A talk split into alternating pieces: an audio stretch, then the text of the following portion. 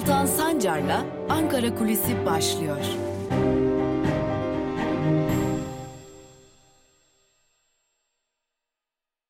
Merhabalar sevgili Özgürüz Radyo dinleyicileri ve Özgürüz Radyo'nun YouTube hesabının sevgili takipçileri. Bu hafta başında söylemiştik. Bu hafta HDP konuşulacak demiştik. Siyasetin gündemi HDP olacak demiştik. Neden? Çünkü bir yanda Gara operasyonu, e, Gara operasyonunda ortaya çıkan ağır tablo, öte yandan bu operasyonun ardından İçişleri Bakanı Süleyman Soylu'nun bir HDP'li milletvekili kalkıp Gara'ya gitti. Orada da görüşmeler yaptı iddiası. Bunun ardından o ismi açıklaması. O isimden yani HDP'li Dilan Dirayet Taşdemir'den gelen bu bir iftiradır e, sözleri ve e, HDP eş genel başkanı Pervin Buldan'ın ki Süleyman Soylu kendisinin fotoğraflarını e, bir televizyon programında göstermişti ve demişti ki bakın işte Kandil'e gittiler. Ve bunun üzerine HDP bir açıklama yapmış ve koltuk kavgasını HDP üzerinden yürütüyorlar demişlerdi. Neydi bu koltuk kavgası? HDP'nin açıklamasında e, Süleyman Soylu'nun yani İçişleri Bakanı'nın Cumhurbaşkanı ve AKP Genel Başkanı Erdoğan'ı çözüm süreci üzerinden hedef aldığı iddiasıydı. Ve Pervin Buldan HDP eş genel başkanı bir diğer açıklamasında ki bunu Twitter'dan duyurmuştu. Şunları söylemişti. Salı günü her şeyi açıklayacağım demişti. Göreceksiniz demişti. Pervin Buldan e, grup toplantısında konuştu. Daha önce çözüm sürecine dair duyduğumuz bazı şeyleri tekrarladı. E, özellikle çözüm sürecinin tamamen iktidarın ve devletin kontrolü altında tamamen onların yönlendirmesiyle ve izniyle gerçekleştiğini, görüşmelerin tamamen e, izinlerle gerçekleştirdiğini belirtti. E, Pervin Buldan e, biz Önce Kandil'e giderdik. Kandil'e giderken iktidar bize izin verirdi. Onların korumasıyla giderdik. Ardından gelirdik, mektupları verirdik. Mektuplar İmralı'ya götürülürdü. Önce devlet heyeti bir görüşme yapardı Abdullah Öcalan'la. Sonra da biz gider bir görüşme yapardık. Oradan gelenleri de tekrar Kandil'e götürürdük. Ama tüm bunlar iktidarın bilgisi ve onayı dahilinde gerçekleştirdi dedi. Ve bir anekdot anlattı Pervin Buldan.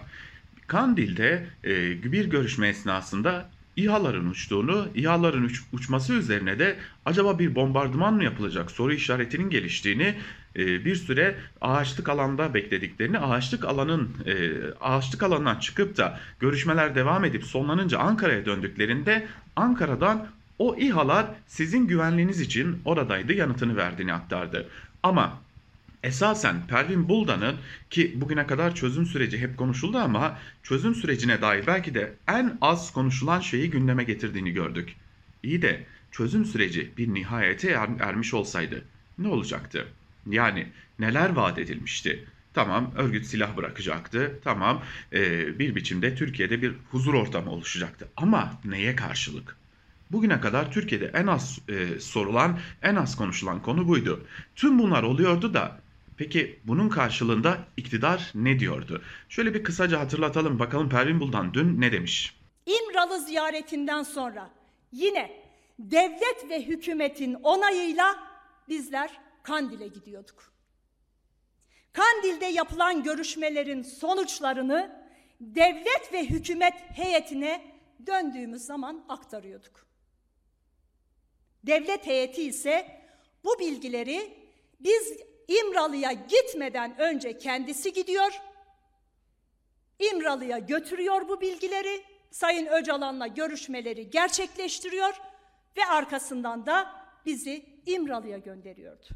Çözüm sürecinde bize vaat ettiklerinizi yeri ve zamanı geldiği zamanda mutlaka açıklayacağız. Bunun da böyle bilinmesini özellikle buradan tarihe not düşüyorum değerli arkadaşlar çözüm sürecinde bizlere, partimize, heyetimize neler vaat edildi?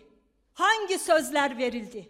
Çözüm süreci başarıya ulaşırsa nelerin yapılacağına dair bizlere vaat edilenleri yeri ve zamanı geldiğinde açıklamasak namertiz arkadaşlar.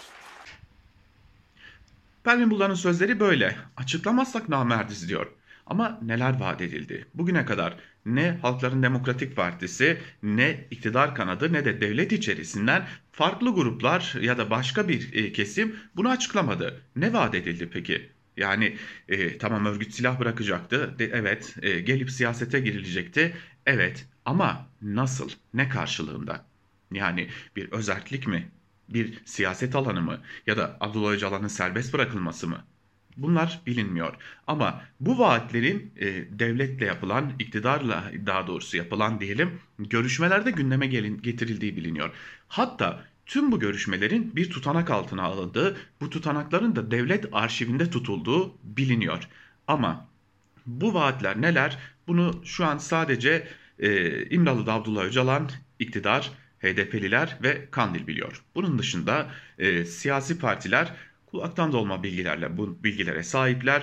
Öte yandan buna ek olarak bir diğer dikkat çekici nokta ise halk hiçbir şey bilmiyor. Medya hiçbir şey bilmiyor.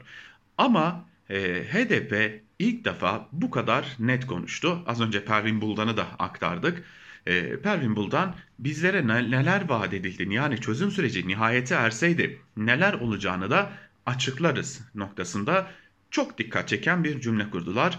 Öyle görünüyor ki HDP kendisine dönük başlatılan tartışmaları başka bir noktaya taşıyarak e, ve buradan okların iktidara dönmesini sağlayarak ve yine buna ek olarak iktidarın kendi içerisinde yaşadığı çelişkilere oynayarak bir biçimde çözüm sürecini başka bir noktadan gündeme getirerek kendisine dönen okları, kendisine dönen eleştirileri başka bir yere yöneltmiş gibi görünüyor. Ve öyle görünüyor ki ki Ankara'da konuşulan o bizler daha çok uzun bir süre HDP'yi ve HDP'ye yönelik politikaları konuşacağız. İşte tüm bunlar e, HDP yönelik kapatma davası ya da HDP'nin hazine yardımının engellenmesi ya da HDP'lilerin tutuklanması gibi sorularında nasıl bir seyir işleyeceğini tekrar değiştirecek bir ihtimal olarak da karşımızda duruyor diyelim. Ankara kulisini noktalayalım. Yarın yine Özgürüz Radyo'da görüşebilmek umuduyla. Hoşçakalın.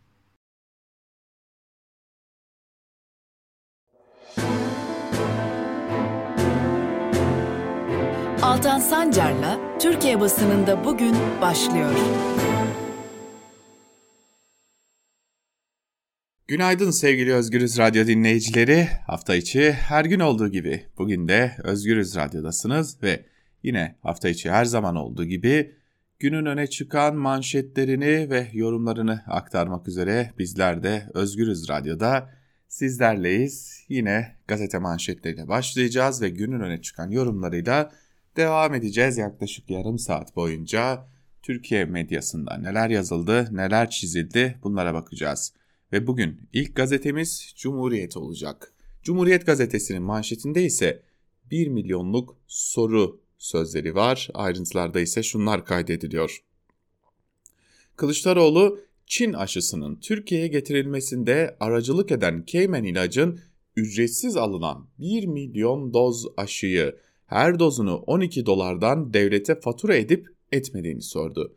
Kılıçdaroğlu Erdoğan'a gara sorularını yineleyerek hakaret edeceğine çık cevap ver dedi.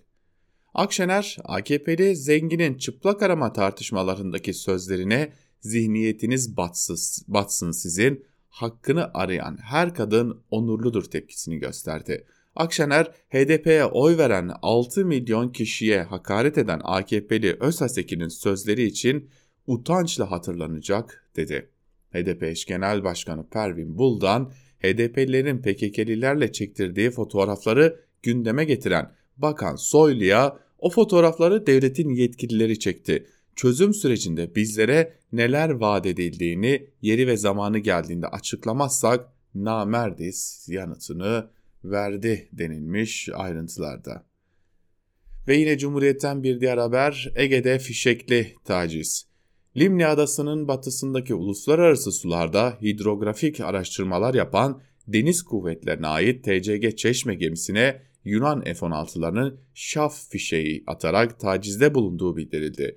Bakan Akar gerekli karşılığın verildiğini söyledi. Akar bu araştırma daha önce Yunan komşularımızın da yaptığı bir çalışma. Taciz iyi komşuluk ilişkilerine yakışmıyor dedi. Akar, ABD'nin Yunanistan'la Dede Ağaç'ta yapacağı Defender Europe 21 tatbikatına Türkiye'nin de katılacağını açıkladı denilmiş.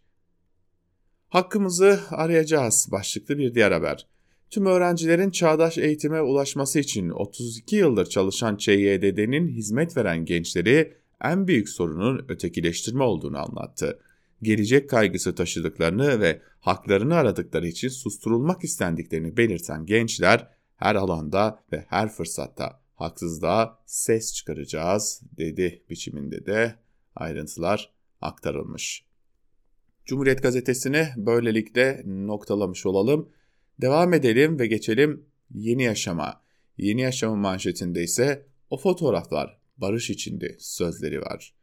Gare operasyonundan sonra İçişleri Bakanı Süleyman Soylu'nun çözüm sürecinde çekilmiş fotoğraflar üzerinden HDP'yi hedef alan açıklamalarına HDP eş başkanı Pervin Buldan partisinin grup toplantısında yanıt verdi. İmralı'da Dolmabahçe görüşmesinde ve Kandil'den çekilmiş fotoğrafları gösteren Buldan, o süreç halklarımızın geleceği için fedakarca yürüttüğümüz bir süreçtir. Bugün de tereddüt etmeden aynı fedakarlığı yine yaparız dedi. Çözüm sürecinde tüm görüşmelerin Erdoğan'ın ve devletin bilgisi dahilinde yürütüldüğünü kaydeden Buldan, tek tek fotoğraflarla Soylu'ya yanıt verdikten sonra şunları söyledi. O onurlu dönemi, değerli girişimleri yok sayanların, suçmuş gibi göstermeye yeltenenlerin, barış arayışlarını kirletmeye kalkışanların kendisi kirlidir, suçludur, onursuzdur. Tabutlardan kendilerine iktidar koltuğu yapanları tarih halk asla affetmeyecektir deniliyor. Ve geçelim yine bir diğer habere. Çin soykırım yapıyor. AKP ve MHP iktidarı Çin ola olan ile olan ilişkilerini bozmamak için Uygur Türklerine yapılanlara sessiz kalırken bu konuda Kanada'dan önemli bir adım geldi. Kanada Federal Parlamentosu Çin'in Uygur Türklerine yönelik uygulamalarını soykırım olarak tanımlayan yasayı onayladı. Japonya'da da 12 büyük şirket ise Çin şirketleriyle iş anlaşmalarını gözden geçirme kararı aldı denilmiş ayrıntılarda. Ve yeni yaşamı da noktalayalım. Geçelim Evrensel Gazetesi'ne. Belediye işçisi dayanışmaya çağırıyor manşetiyle çıkmış Evrensel ve şunlar kaydediliyor. Maltepe Belediyesi'nde işçilerin düşük zam dayatmasına karşı başlattıkları grev ilk günü geride bıraktı. Belediye işçileri belediyenin %47 zam teklifinin gerçeği yansıtmadığını, ücretlerde %7 zam teklif edildiğini söyledi. Genel İş İstanbul İkinoğlu Şube Başkanı Yenigül Özen Dolgun, evimizi geçindirebilecek bir ücret istiyoruz dedi. %20 zam talep eden Kartal Belediyesi işçileri de %7'lik zam dayatmasına karşı grev kararını astı. Genel İş İstanbul Birnoğlu Şube Başkanı Ahmet Arıkan, taleplerimiz geçmişteki kayıplarımızı ancak karşılayacak noktadadır. İşçinin hakkını vermeyenlere, işçiyi satmak isteyenlere karşı Kartal halkını da dayanışmaya çağırıyoruz denilmiş. Şimdi bu arada bu grev nedeniyle e, özellikle iktidar medyasına, iktidara yakın medyada e, çok net bir şekilde şunu görüyoruz. E, efendim işte CHP demek çöp dağları demektir falan diye. Bunun sebebi ne? E, geçmişte de Cumhuriyet Halk Partisi daha doğrusu o dönem SHP diyelim e, İstanbul'u yönettiğinde grev olmuş ve yine çöp dağları oluşmuştu.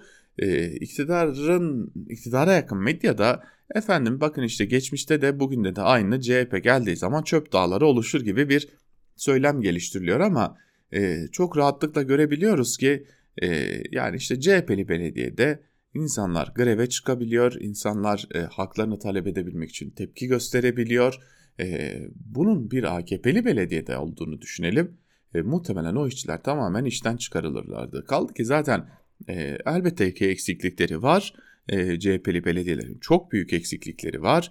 Lakin e, CHP'li belediyeler söz konusu e, işçi hakları olduğunda e, dört dörtlük değiller ama ellerinden geleni e, yapmaya çalışıyorlar. Ama burada elbette ki Kadıköy, Kartal, Maltepe'de, yeri geldiği zaman Çankaya'da yani nerede olursa olsun e, yeteri kadar işçi haklarına e, özverili davranmadıkları için de işçiler greve çıkmaya devam ediyor CHP'li belediyelerde de. Ama bunun benzeri AKP'li belediyelerde asla olamaz. E, söz konusu AKP'li belediye olduğu zaman ya da AKP yakın bir şirket dahi olduğu zaman e, ya o grev milli güvenliğe aykırı diye yasaklanır ya o işçiler işten çıkarılır ya da gidilir grev, grev kırıcılar getirilir. Yani o yüzden iktidarın medyasının, iktidara yakın medyanın buradan kendisine bir şey devşirmesi pek de mümkün değil. Ve devam edelim Bir Gün gazetesiyle devam edeceğiz. Gazetenin bugünkü manşetinde Şov AKP'den test devletten sözlerine yer veriliyor. Test ve aşı skandallarının ardı arkası kesilmezken salgın kurallarını takmayarak kongrelere devam eden AKP'nin bir rezalete daha imza attığı ortaya çıktı. Partinin önceki gün kapalı spor salonunu hınca hınç doldurarak gerçekleştirilen İzmir İl Kongresi'ne katılan delegelere ve protokol üyelerine kamu hastanelerinde test yaptırdığı açığa çıktı. Bir günün ulaştığı Sağlık Bakanlığı kaynakları konuya ilişkin açıklama yapılmayacağını belirtti. Sağlıkçılara, yüksek riskli ortamlarda çalışanlara ve pozitif vakalarla temaslara dahi testlerin yapılmadığı bir ortamda AKP'lilere yönelik çifte standarda İzmir Tabip Odası Başkanı Doktor Lütfi Çamlı tepki gösterdi. Doktor Çamlı, her geçen gün yapılan test sayısı düşüyor. Bu süreçte bütün salon etkinlikleri yasaklandı. Ancak parti kongrelerinde ortaya çıkan görüntüler ve cenaze töreni fotoğrafları rahatsızlık yaratmakta diye konuştu. Şimdi işin ilginç tarafını söyleyelim. Bugün İstanbul'da AKP İstanbul İl Kongresi gerçekleştirilecek. Bakalım orada nasıl bir tablo ortaya çıkacak. Adeta AKP kendi e, tabanına, kendi delegelerine e, e, kitle bağışıklığı uyguluyor. Bunu söylemek mümkün. 128 milyar dolar nerede? Merkez Bankası'ndaki 128 milyar dolarlık kayıp rezerv için muhalefet partileri takipte. Kasım ayında görevden aldığı damat bakan Berat Albayrak'a sahip çıkan Erdoğan'ın 95 milyar dolar olarak açıkladığı döviz rezervlerinin gerçekte eksi 58 milyar dolara düştüğünü vurgulayan muhalefet partileri meclis araştırması talep edecek. CHP Ekonomi Masası tarafından PM için hazırlanan raporda Erdoğan'ın direktifleri doğrultusunda döviz kurlarını kontrol altında tutmak için Merkez Bankası'nın 128 milyar dolar rezerv satıldı, rezervlerimiz eksiye düştü denildi.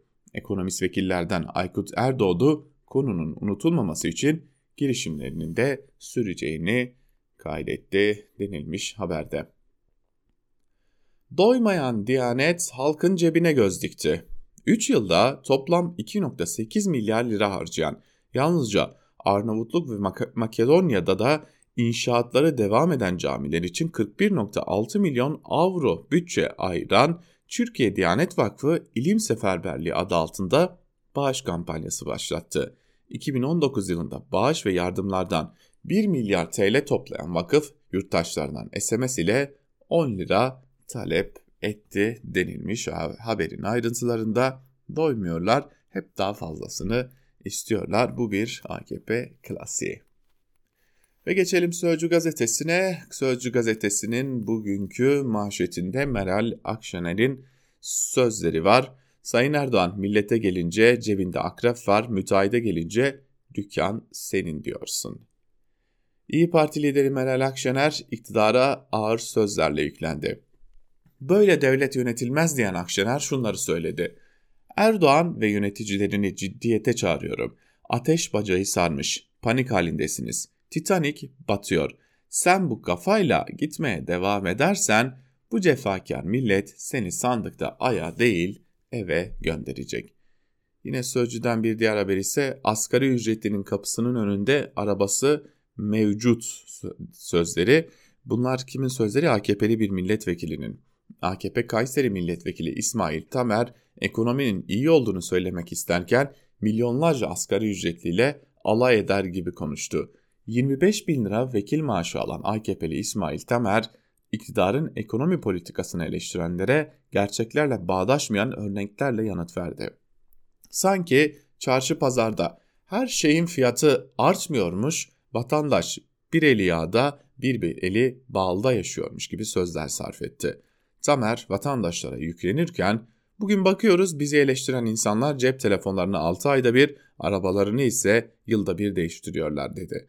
Asgari ücretliler için de artık asgari ücretlerimizin evinin önünde de arabası mevcut diye konuştu. Sözleri olay oldu denilmiş. Ya e, şimdi bu e, vekile bu AKP'li isme söylenebilecek tek şey herhalde asgari ücretlisinin e, araba kullanamadığı, araba alamadığı tek ülke Türkiye'dir. E, onun dışında şöyle gidin batıya doğru Avrupa ülkelerinde, Amerika'da, e, işte Kanada'da bu tarz ülkelerde her asgari ücretlinin bile bir araba, arabası vardır. Ve e, arabası olması da çok normal bir şeydir. Ya, bu ülkede de olsa normal bir şeydir ama bu sizin bu ülkede verdiğiniz ancak kiraya, gıdaya ya yeter ya yetmez. O yüzden efendim asgari ücretlinin evinde arabası varmış. Ee, asgari ücretlinin babasından, atasından ya da sevdiği birinden bir araba kalmış olsa bile onun e, benzinini, onun yakıtını dolduracak gücü bile yokken kalkıp da e, efendim asgari ücretlinin evinde araba varmış demek e, artık basitliğin dik ailasıdır. E, ki kaldı ki ilerleyen dakikalarda bir e, yazı paylaşacağız. Tam olarak AKP'nin içerisine düştüğü durumu da özetliyor. AKP'nin içerisine düştü. O dağılmışlık halini de özetliyor. Geçelim Karar Gazetesi'ne şimdi. Karar Gazetesi'nin bugünkü manşetinde ise bavullu yastıklı savunma sözleri yer alıyor ve ayrıntılarda şunlar kaydediliyor. Hatalı politikalarla heba edilen Merkez Bankası rezervinin akıbetine ilişkin çıkışlar belirsizliği daha da arttırıyor. AKP'li Nurettin Canik de cari açık için harcandı, vatandaş satın alıp yastık altına koydu, yurt dışına giden yanında götürdü dedi. Önceki kura fren için döviz satıldı açıklamasıyla çelişen ifadeler yeni soru işaretleri doğurdu.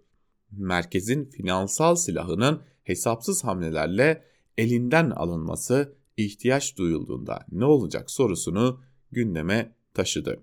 Bavul ticaretini işaret ederek yolcuların beraberinde yurt dışına dolar çıkardığını işe söyleyen Nurettin Canikli vatandaşların döviz varlıkları da arttı, bu dövizleri merkez sattı diye konuştu. Canikli'nin Albayrak dönemindeki işlemlere ilişkin açıklaması yeni soru işaretlerine de yol açtı. Satışlarda neden ihale açılmadı sorusu gündeme geldi. Merkez Bankası'nın önemli bir enstrümandan mahrum bırakılması eleştirildi deniliyor.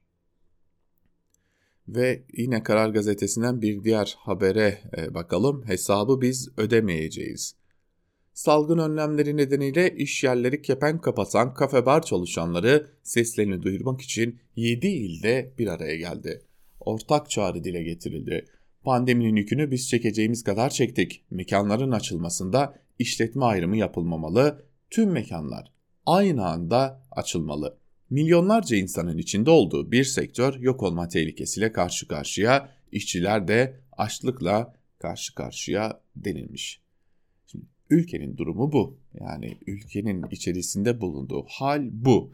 Ee, aktardığımız gazeteler ülkenin nedenli kötü bir durumda olduğunu ortaya koyuyorlar. Peki iktidar medyası ne durumda? İktidara yakın medyaya da şöyle hızlıca bir göz atalım. Sabah gazetesi tabii ki Merkez Bankası tartışmaları başlarsa ne yapacak? Merkez Bankası'na sahip çıkacak. Merkezden son 3 yılda rekor kar manşetiyle çıkar. CHP'nin iftira kampanyasını yerle bir eden tablo. Merkez Bankası Berat Albayrak döneminde 3 yılda 163 milyar lira kar sağladı. Muhalefetin döviz rezervleri üzerinden başlattığı karalama ve iftira kampanyasına en iyi cevap Merkez Bankası'nın bilançolarından geldi. CHP'nin içi boşaltıldı algısı yapmaya çalıştığı Merkez Bankası son 3 yılda kar rekoruna imza attı. Bu kar hazineye gitti. Eski Hazine ve Maliye Bakanı Berat Albayrak'ın görevde olduğu 2018-2020 döneminde merkezin yıllık karı 10 katına çıkarak 54 milyar liraya yükseldi. 2000-2017 arasında bu rakam sadece 5 milyardı. 2018 öncesi 18 yıllık dönemde toplam kar 96 milyarken son 3 yılda 163 milyar liraya ulaştı denilmiş. Şimdi bir yandan kendi eski ekonomi bakanlarının olduğu dönemi kötülüyorlar. Bir yandan e, gerçekle bağdaşmayan rakamları ortaya koyuyorlar. E, hal böyleyken aklıma tek bir soru geliyor. E, Merkez Bankası'nı överken e, ya da e, şöyle soralım soruyu belki daha doğru bir soru olacak. Berat Albayrak e, e, döneminde Merkez Bankası'nın rezervlerine ne oldu sorusu Adalet ve Kalkınma Partisi'nin yumuşak karnı mı? Çünkü bugüne kadar aylardır istifa ettikten sonra adı dahi ağza alınmayan Berat Albayrak'ın adı bir anda anılmaya başlandı. Yani bir anda Berat Albayrak şöyle güzel, böyle güzel, şunları başardı, bunları başardı dedi ve bunu Cumhurbaşkanı Erdoğan yaptı. İstifa ettikten sonra kendi damadı olan e, Berat Albayrak'ın adını dahi ağzına almayan e, Cumhurbaşkanı Erdoğan bir anda e, kendisine sahip çıkmaya başladı. Niye? Ya burada iki soru akla geliyor. Ya döviz rezervleri, Merkez Bankası'nın azalan döviz rezervleri ve Berat Albayrak'ın kendisi AKP'nin yumuşak karnı ya da önümüzdeki dönemde gerçekleştirilecek AKP Genel Kongresi'nde Berat Albayrak parti yönetimine mi yer alacak? Yani Berat Albayrak parti yönetimi için mi hazırlanıyor, parlatılıyor sorusunu da şöyle bir köşeye bırakalım. E, madem aile e, noktasına getirilmiş durumda düzen, aile düzeni kurulmuş durumda neden olmasın sorusu da tabii ki baki. Ve geçelim Hürriyet gazetesine. Hürriyet gazetesinin manşetinde 3 şehrin virüs karnesi sözleri yer alıyor ve ayrıntılarda şunlar kaydediliyor. Sağlık Bakanlığı 100 binde 35 ve 6 vaka sayısına inen illerde gevşeme adımları atmayı planlıyor. İller 4 sınıfa ayrılacak. 100 binde onun altında vaka görülen iller düşük riskli, 11-35 arasında olanlar orta riskli, 36-100 arasında yüksek riskli ve 100'ün üstündekiler çok yüksek riskli kategoriye ayrılacak. İstanbul'da 100 bindeki vaka sayısı 68 yüksek riskli. İstanbul'un biraz daha gayret etmesi gerekecek. Ankara'da vaka sayısı 10 binde 100 binde 35. Orta riskli iller kategorisindeki Ankara bu haliyle kontrollü normalleşmeye geçebilecek. İzmir'de 100 binde vaka sayısı 43. İzmir şu an için yüksek risk grubunda deniliyor haberin ayrıntılarında. Ee, ya ben şimdi şu an bu yayınımızı Ankara'dan yapıyoruz Özgürüz Radyo'da. Ee, Ankara'da gerçekten düşük risk grubunda olduğuna inanılıyorsa bu şehrin buna inananlara akıl fikir izan diliyorum. Ee, yani bu şu anlama geliyor. Kafe bar emekçileri geçinemiyoruz artık bu, bu işe bir müdahale edin dediklerinde bu işe müdahale edemeyecek kadar bütçeyi sarsmış, sarsmış olan iktidar ya o zaman biz bu işe müdahale edemiyorsak açalım gitsin diyerek e, bir biçimde kafeleri, restoranları açma çabasına da girişmiş durumda. Geçelim Milliyet'e aşıyı neden istemiyorlar manşetiyle çıkmış Milliyet gazetesi ve şunlar kaydediliyor. 2019'da Türkiye'de aile hekimleriyle yapılan kapsamlı çalışma aşı reddindeki durumu gözler önüne serdi. Uluslararası Tıp Dergisi Human Washington'sin e, bir e, bir sayısında yayınlanan çalışmaya göre Türkiye'de nüfusa oranla aşı reddinin en yüksek olduğu bölge Güneydoğu Anadolu, en az olduğu bölge ise Karadeniz. Aşı reddinin en büyük nedeni %53 ile aşının içeriğindeki maddelerin istenmeyen etkilere yol açabileceği korkusu. Karadenizlilerin ise en büyük çekincesi dini sebepler oluşturuyor. En sık reddedilen aşılar beşli karma aşı, kızamık, kızamıkçık ve kaba kulak denilmiş haberin ayrıntılarında. Yani ne olursa olsun aşı reddedilebilecek bir şey değildir. Ee, ne olabilir? Tabi bu noktada başka bir şeye işaret etmekte fayda var. Ee, güvenilir kaynaktan gelen her aşı e, olumlu karşılanmalıdır. Çünkü aşının e, insanlar üzerindeki e, olumsuz etkileri tamamen bir e, uydurmadan ibarettir. Bunun da altını çizmiş olalım. Ve Yeni Şafak'a geçelim. Yeni Şafak'ın manşetinde meclis parasıyla PKK'ye para pul e, sözleri var. HDP'nin PKK'yı finanse etme alışkanlığı sınır tanımıyor. 4 HDP'li milletvekili meclisin iletişim harcaması için verdiği parayla pul alıp cezaevindeki PKK'li teröristlere gönderdi. 2000'den fazla pulun kampanyaya dönüşecek bir mektup provokasyonu da kullanacağını belirleyen Adalet Bakanlığı pullara el koydu denilmiş. Ya yazık size ya gerçekten yazık yani e, bu kadar düşmezsiniz ya insanlar cezaevindeki insanların tutuklu bulunan insanların e, gönderdiği mektup puluna gö insanlara gönderilen mektup puluna kadar düşmezsiniz ya. Bu artık hani e, bambaşka bir seviye. Bu seviyeyi e, muhtemelen Türkiye'de bir daha hiçbir iktidar yakalay yakalayamayacak. Yani e, cezaevine gönderilen e, pullara el koymak, e, tutuklanan hamile kadınlar için talimatla hamile kalıyorlar demek. Ya da e, işte çıplak aramaya maruz bırakılan kadınlar için e, madem o kadar iffetliydiler neden bir sene boyunca sustular demek. Bu seviye hiçbir iktidarın, hiçbir iktidar üyesinin Türkiye'de belki de yüzlerce yıl daha gelemeyeceği bir seviyedir. Bu bir dağılmışlık halidir. Yani puldan korkmazsınız, hamile kadını tutuklamazsınız. Çıplak arama var diye itiraz eden bir kadın varsa o kadına değil, o kadının işaret ettiği yere bakarsınız. Bu kadar sefil bir hal almış durumdasınız. Yazıklar olsun size. Geçelim Akit'e. Akit'in manşetinde kukla da kuklacı da hesap verecek sözlerine yer verilmiş. Cumhurbaşkanı Erdoğan'ın rektör atamasını bahane ederek Boğaziçi Üniversitesi'ni ikinci gezi arayışının merkez üssüne dönüştürmeye çalışan provokatörlere karşı harekete geçildi. Kanuna aykırı toplantı ve yürüyüş yapan, kamu malına zarar veren, Müslümanların kıblesi Kabe'yi dahi hedef alan provokatörler hakkında Profesör Doktor Melih Bulu imzasıyla disiplin soruşturması başlatıldı deniliyor haberde. Şimdi şöyle bir Akit'e bakıyorum. E, Akit'in bu haberini hazırlayan Zekeriya Say'a bakıyorum. E, bu e, Zekeriya Say e, Türkiye'de ilk bine girerek ya da ilk 5 bine 10 bine girerek e, kazanan e, Boğaziçi Üniversitesi'ni kazanan öğrencilere kukla diyor. Kuklacı da diyor. E, ve Melih Bulu'nun da bu öğrencileri e, Boğaziçi Üniversitesi'nden ihraç edeceğini söylüyor ya da disiplin soruşturması başlatacağını söylüyor.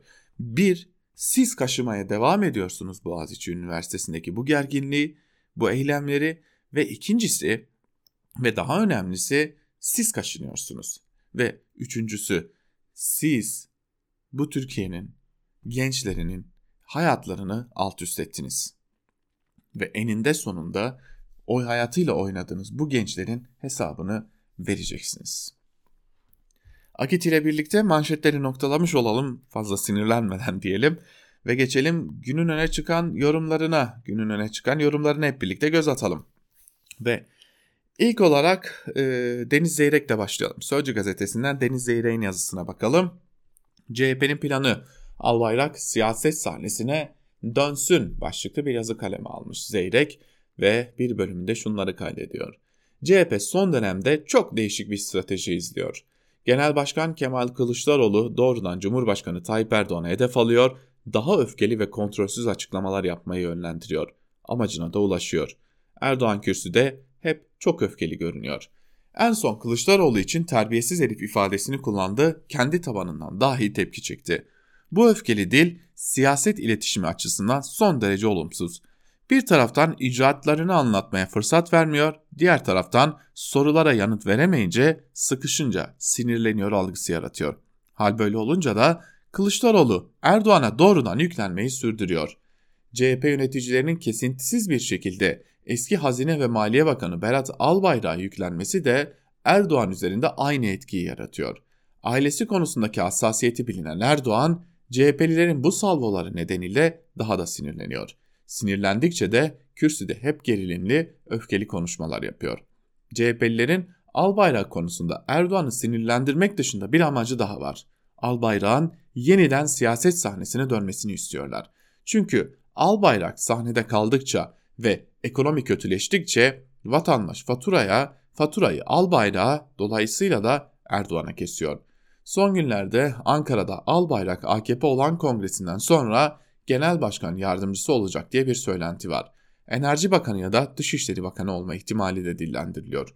Bu kulis gerçekten çık, gerçek çıksın diyen CHP'liler de biz Albayrak'ın üstüne gittikçe Erdoğan çok kızılmış olsa dahi Albayrak'a sahip çıkar yapma dediğimizi yapar diye düşünüyor ve düşüncelerinde de haklı çıkıyorlar demiş Deniz Zeyrek.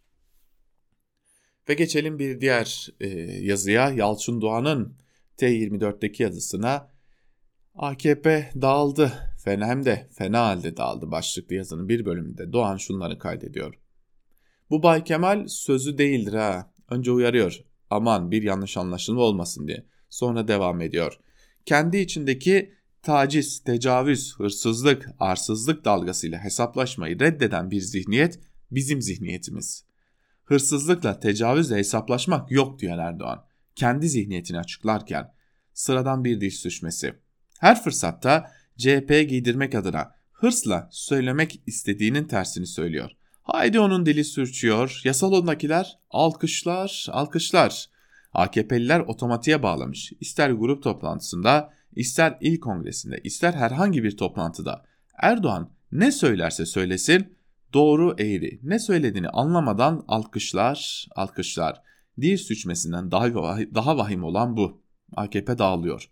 En başta da Erdoğan. O dil suçmesi ama bu değil. AKP Grup Başkan Vekili Özlem Zengin'in sözleri günlerdir tartışılıyor.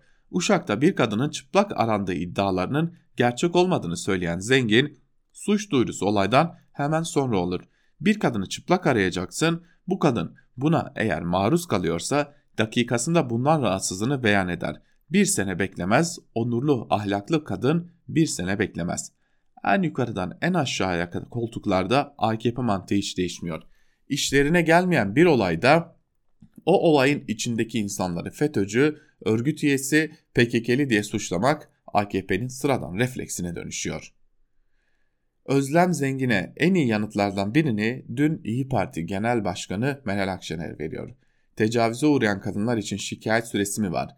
3 iş günü içinde şikayeti olmayana namussuz mu diyeceksiniz? Kadın haklarını içine sindirmeyen erkekler yetmedi bir de seninle mi uğraşacağız? Bu arada Özlem Zengin'in kendisini savunmaktan geri kalmıyor. Normaldir. Milletvekili seçildiği ilde partisinin toplantısında ya da mecliste konuşan Özlem Zengin'e AKP'den gelen alkışlar yine eksik değil.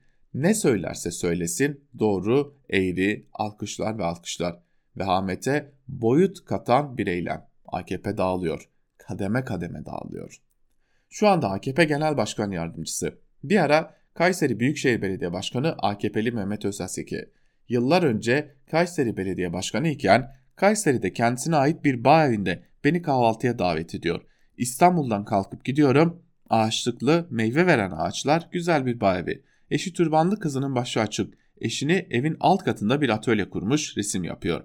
Özazeki ile ayrıca sohbet ediyorum. Mantıklı ve akıllı konuşuyor. Sakin biri.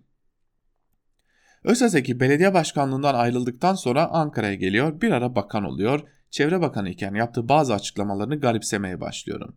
Hele de geçenlerde ben AKP'de toplumu kutuplaştırmaktan vazgeçirmeye katkısı olur belki diye düşünürken Özazeki kutuplaştırmanın tam ortasında. Seçimlerde 4 tane oy alabilmek için olmadık kalıba giriyorsunuz. Lanet olsun oylarına, oylarının Allah belasını versin. Sakin, kendini bilen bir belediye başkanı, milletine bela okuyan bir siyasetçiye dönüşmek. Öseseki HDP'ye oy vermiş 6 milyon insana Allah belanızı versin diyor. AKP iktidarıyla birlikte pek çok ilki yaşıyoruz. AKP dağılıyor. Yukarıdan aşağıya doğru dağılıyor demiş Yalçın Doğan yazısının bir bölümünde. Ve gazete duvardan Kemal Can ritim bozuldu alan genişliyor başlıklı bir yazı kaleme almış ve e, Kemal Can da aslında yazısının bir bölümünde e, AKP'deki iktidardaki son durumu ele alıyor e, ve yazısının bir bölümünde de şunları kaydediyor. Daha öncesi de var ama milletvekilliği döneminin tamamını hemen her kesimi kapsayacak bir halk savunucusu realitesine çeviren Ömer Faruk Yergerlioğlu'na yapılmak istenen böyle bir şey. Meselenin hiçbir tarafında hukuktan bahsedilmeyecek olan yargı süreci tam bir saçmalık. Böylesi siyasi davaların çoğunda gördüğümüz hikayelerin ne ilki ne de sonuncusu belki. Zamanlaması ve yapılma biçimiyle niyeti çok açık ortaya koyan bir girişim. Uzunca bir süredir Türkiye'de yaşananlar neredeyse siyasi toplumsal bir deney halini aldı. Artık çok sayıda uluslararası makalede hem yaşananlar hem aktör performansları örnek vaka olarak yer alıyor. İnsanlara, kurumlara ve kavramlara dönük saldırılarla yürüyor süreç. Bazıları olağanüstü bir öngörülemezlik tespit ediyor, bazıları her şeyin tam kitap, kitaptaki gibi olduğunu. Bahçeli 3 hafta önce başı ezilecek yılanlar diye işaret ettiği Boğaziçi öğrencilerine şimdi ne istiyorsanız çözeriz diyor. 3 ay önce görevden affedilen Berat Albayrak itibar iadesi için düğmeye basılmış görünüyor. 3 hafta önce darbeyi yaptıran diye işaret edilen ABD ile ilişki tamiri için lobi şirketi kuruluyor. Ama aynı zamanda bakanları gönderip durumu izah edelim denilen muhalefet liderlerine adam değil misiniz deniliyor. İçişleri Bakanı ağaçlara adam asmaktan, yakalayıp parçalara bölmekten, canı çıkaçsa, çıkaçsıca derneklerden bahsediyor. Gergerlioğlu'nun hamlesinin peşine yeni fezlekeler ekleniyor. Gare sonrasında yaşananların iktidarın alıştığı serbest salınımı epeyce bozduğu açık. Ritmin bozulacağının ilk işareti kısa bir süreliğine gündemden gündem çalkalanması yaratan reform söylemi ve yine iktidarın anayasa hamlesinin aldığı reaksiyonlarda görülmüştü aslında. Muhalefetin daha önce defalarca önüne gelen fırsatları pek değerlendirmeyip şimdi hayli zor bir alandan siyaset yapmaya başlaması ritmi değiştirecek kadar önemli. Ancak iktidarın baskıyı arttırdığında bu direncin ne kadar dayanacağına ilişkin tereddütler tamamen dağılmış değil. Siyasi alanın genişleyebilmesi için ümit var olmayı sağlayan en önemli unsur muhalefetin çeşitli katmanlarında bu yeni tutumun destek alıyor olması ve galiba asıl şaşırtıcı olan tabanın tavanın bu cesareti gösteremeyeceği, tabanın ise tabanın daha fazla reaksiyon vereceği konusundaki endişelerinin kırılmış olması. Bu sefer arada kalanlar tavanı tavan hassasiyetleri, tabanı da tavanın yetki, yeterlilikleri konusunda manipüle etmeye alışmış olan ara kadrolar oldu. Yani önce bu alandaki salınım değişti, iktidarın yarattığı kolay döngüyü bozan dinamik böyle ortaya çıktı. İmkan yerim dar demekten vazgeçme cesaretiyle belirdi diyor Kemalcan yazısının bir bölümünde. Ve bizler de Kemalcan'ın bu yazısıyla birlikte bugünlük Türkiye basınında bugün programını noktalamış oluyoruz. Yarın yine Özgürüz Radyo'da Türkiye basınında bugün programında görüşebilmek umuduyla söz ve yorum genel yayın yönetmenimiz Can Dündar'da.